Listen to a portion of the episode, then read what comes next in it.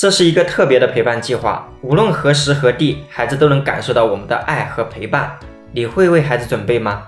如果我们平时在外面，不经意间会不会百八十元就花了？如果我们能把这笔钱存下来，一天存一百元，一年存三万六，这个陪伴计划只需要我们准备五年，每年存一次，也就是说存满五次，存够十八万就不用再管了。既然这是与孩子教育相关的陪伴计划，这笔钱我们总不能光存着不用吧？从我们做这个五二零计划的第五年底开始，每年拿六千两百四十元，也就是说每个月拿五百二十元，相当于我们每个月和孩子说了一次“我爱你”。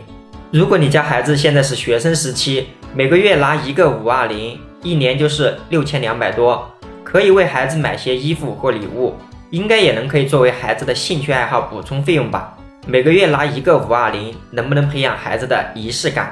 不要小看这个仪式感哦。男孩子有了更好的生活情趣和情商，相信他以后更容易找到老婆。女孩子找另一半的时候，也更容易找那种体贴她又懂生活情趣的人吧。这是不是让我们未来少操了很多心啊？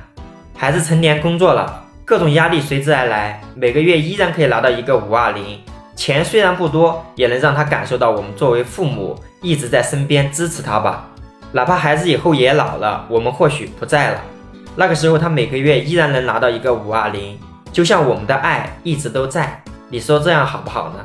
如果你家孩子一岁，让这个五二零计划一直陪伴到他九十岁。在这过程中，我们和孩子总共说了一千零二十次“我爱你”，同时也拿走了五十三万多，并且你当时为爱存下的本钱至少有十八万一直在账上。孩子可以一次性把我们的爱全部拿走，当然也可以把这个充满仪式感的本钱留给我们的孙子辈做同样的五二零陪伴计划。你觉得这样一个有教育意义的、有陪伴价值的五二零计划怎么样呢？你打算每个月和孩子说几次“我爱你”呢？